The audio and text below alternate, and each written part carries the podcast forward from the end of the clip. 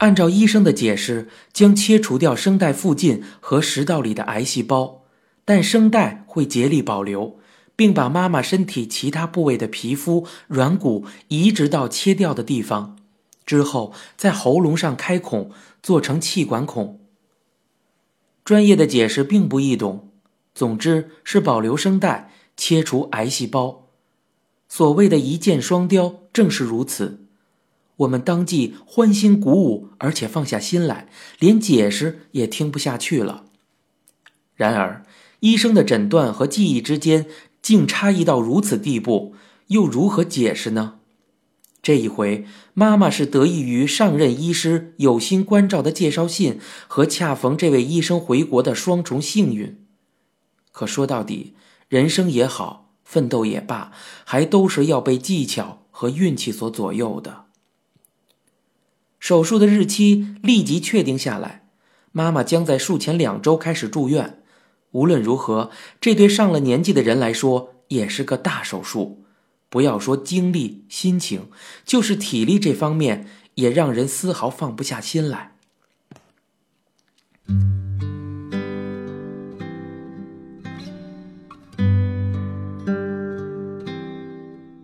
听说妈妈即将手术的消息，爸爸也在妈妈住院前两天赶到了东京。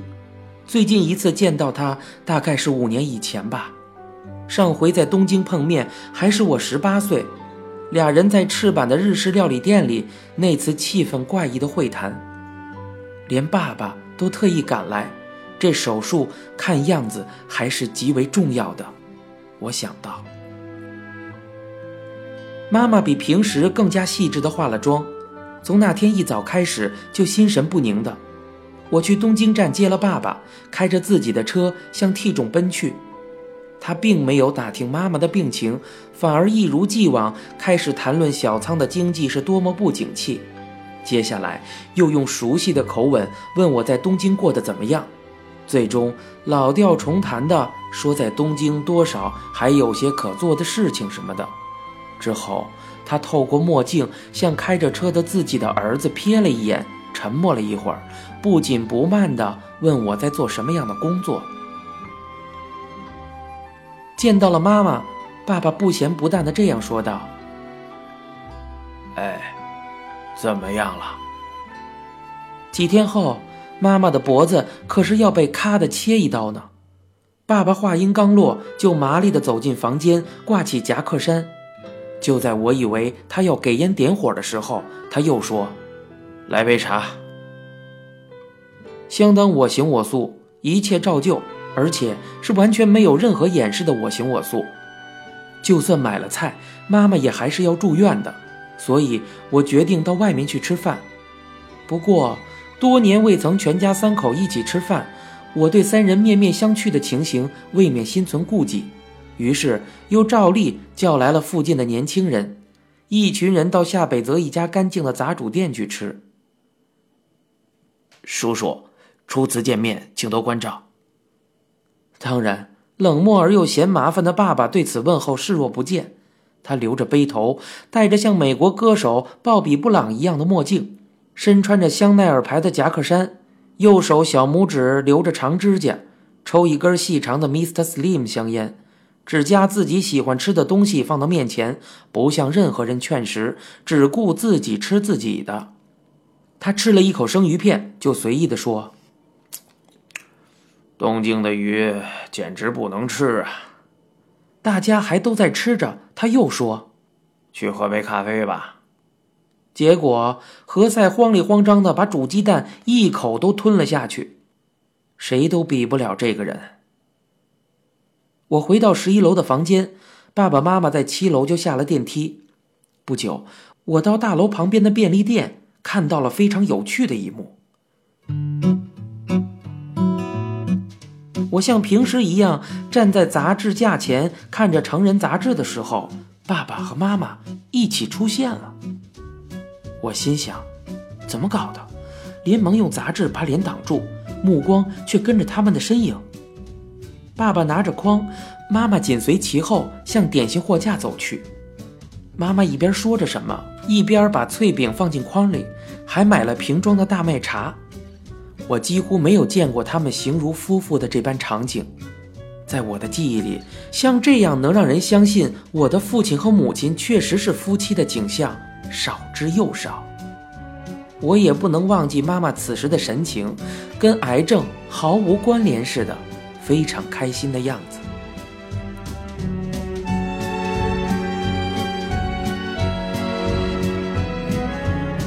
妈妈手术前几个月，晚上我在饭桌旁一个人吃着晚饭，电话响了。看电视的妈妈接起来，听着像是惯常的姐妹来电，这样不在意的过了一会儿，突然间，妈妈声调高了起来，对着话筒就哭了出来。妈妈像孩子一样抽泣着，反复的说：“为什么要做那样的事情？为什么？为什么要做那样的事情？”我放下筷子，等待妈妈把话筒放下。这种状态一直持续了三十分钟，他一放下话筒，我就问道：“妈妈，怎么回事？”可是他又一次放声趴在那里哭了起来。镰仓的舅舅死了，好像是自杀。人的死亡不是论资排辈，身为姐姐的妈妈正与病魔做着殊死的斗争。身体健康的弟弟却突然之间命丧黄泉，葬礼只在亲戚间举行，可是妈妈却哭着说不回去了。他自己这样死掉，我不回去。舅舅为人和善，与世无争，每次回去的时候都给我带鸽子形状的脆饼当礼物，晚年。舅舅夫妇在祝峰和妈妈一起住在姥姥家，就在不久之前，妈妈还一直和他们住。我并不知晓原因，虽然听说她身体并不尽如人意，但也并非是得了什么大病。我说道：“妈妈，回去吧，见最后一面。”妈妈说：“不，我不回去。”我说道。表弟不是还在很努力的工作，抚养着孩子吗？葬礼不是表弟能操办得了的，那样的情况和年轻人都在做事儿完全不一样。明天早上坐第一班新干线去一趟吧。成年人能那样好好的活到现在，年岁大了才去世，不管怎么死的，就是寿命到了。您回去的话，表弟也会很高兴的。你只要对他说声辛苦了就够了。妈妈一晚上都哭泣不止，第二天早上拿着我给的路费，乘坐第一班新干线回到了祝丰。妈妈手术这天早上九点到了医院，妈妈已经躺在了手术床上了。在术前准备的两周住院的时间里，他好像和同事的阿姨们聊得很好。手术床的周围有很多穿着睡衣的阿姨们，一边说着鼓励的话，一边在哭。病人之间的友情不存在利害关系，非常简单。可是这种友情的缘起却并不吉利。双耳不知戴了多少耳环的黄发护士战战兢兢地用一支长针头将预备麻药扎在妈妈的肩膀上。就算你平常在 Julia's Tokyo 歌舞厅里舞弄着扇子跳脱衣舞，我只求你把这一针好好的给我注射呀！我在心中强烈的祈祷。我和曾一度返回九州、前几天回来的爸爸一起跟在手术床的后面，同一病房的阿姨们一直跟着送到了手术室的门前，边哭边摆手的说：“加油啊，加油！”病人之间的同情心极为强烈。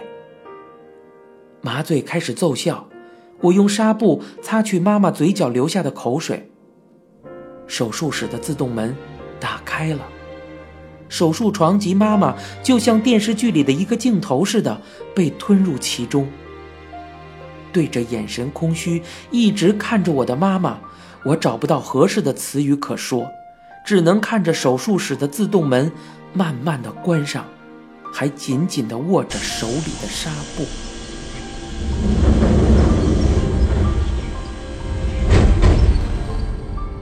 我正忐忑不安呆立在那里，这时爸爸从后面喊了一声：“哎，我想来根烟。”这个人真是非常喜欢抽烟呀。手术结束的时候已经是十五个小时之后的深夜了。若在电视剧里，家人们应该在等候厅的长椅上睡意浓浓的守候着，待手术室的灯一灭，立刻就凑出来在医生面前焦急地问：“大夫，妈妈怎么样了？”然而护士对我们说：“打扰了，手术要过很长时间，所以先回去吧。”我们只能从赤羽桥的医院回到 T 种的家里。在无所事事的等待之中，我和爸爸都不知不觉地沉睡了过去。等到我们再次来到医院的时候，手术已经结束了。在无人过往的医院走廊里，爸爸有一搭没一搭地说道：“手术进行的怎么样啊？”不过看起来主治医生早就已经回家了。在护士中心问出妈妈的去向，结果在一个堆满医疗仪器的单独病房里找到像提线木偶一样的妈妈，管子无所不至地插满身体。不过妈妈的意识似乎已经恢复，用一种“你们怎么才”的眼神看向这边。爸爸说道：“还活着。”这样问话，妈妈似乎微妙的点了点头。从护士中心的护士那里得到了消息，手术还是成功的。太好了，境况虽然极为糟糕，但真的是太好了。我高兴的说道：“让我看看。”我想透过裹在妈妈脖子的绷带看看伤口，但是她却拿起放在我手边的小白板，写上“很疼，别看了”的信息让我看。在枕边有扇很大的窗，旁边的架子上放着我给妈妈买的康复后穿的粉色旅游鞋。妈妈拿着手镜，看着插在自己脖子上、鼻子和手腕各个部位的管子，在脖子被切开的洞口凸着一个自行车打气筒用手握住那部分的一样的 T 字形的阀门，那个部位可没什么对心脏有好处的视觉效果啊。为了不让他看见那个部分，我想把镜子拿过来。我说道：“还是别看的好。”可是妈妈却拿着镜子不撒手，还把镜子面朝向我，像是要给我看什么。于是，我朝妈妈拿着的镜子看去，在镜子里反射出在窗户对面灯火衬托出的漂亮的东京塔。啊，东京塔呀！妈妈一边用手瞄着镜子里衬出的东京塔，脸上浮出微笑，好像在说：“好美呀！”东京塔反射的镜子里竟如此好看。爸爸也从窗口向那里望去。脑袋被固定在沙囊里的妈妈能够看见的，只有反射在天花板和镜子里的东京塔。看着镜子里的东京塔，微笑着的妈妈。从窗口直接看着那里的爸爸，还有看着他们，同时看着两个东京塔的自己。如今，我们为何身居此处？在此之前还天各一方的三个人，就好像是被东京塔牵引到一起似的，在这里相聚。两个月后，妈妈出院了，脖子中间伸出了一个直径大约两厘米的塑料管儿。一段时间里，要通过这个空气孔进行呼吸。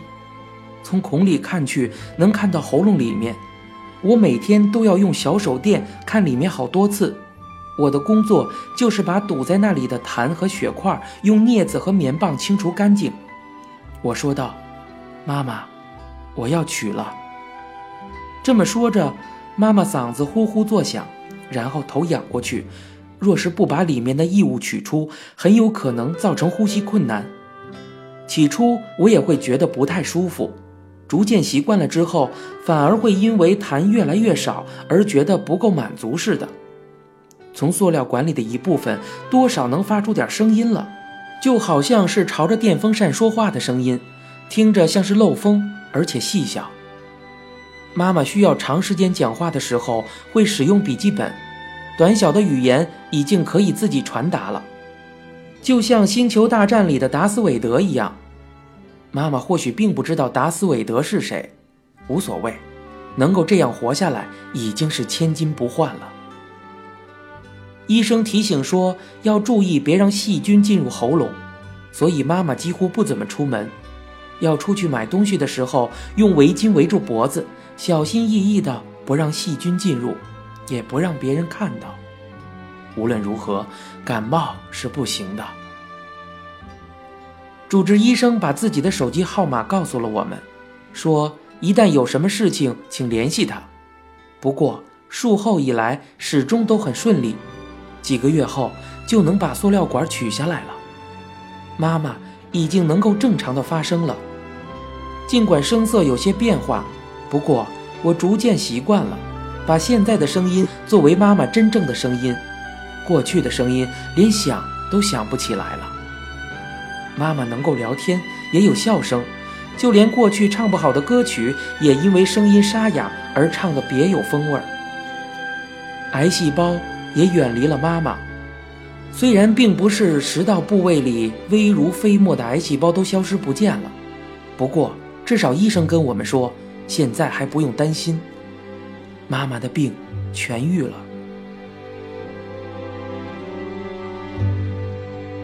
很多人到我家来吃妈妈做的饭菜的日子又来了，就算我不在，也总有人坐在饭桌旁。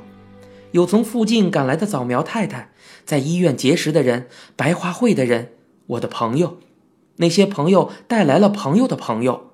何塞和阿豪几乎每顿饭都在，江本则不知为何在插画方面被妈妈批评了。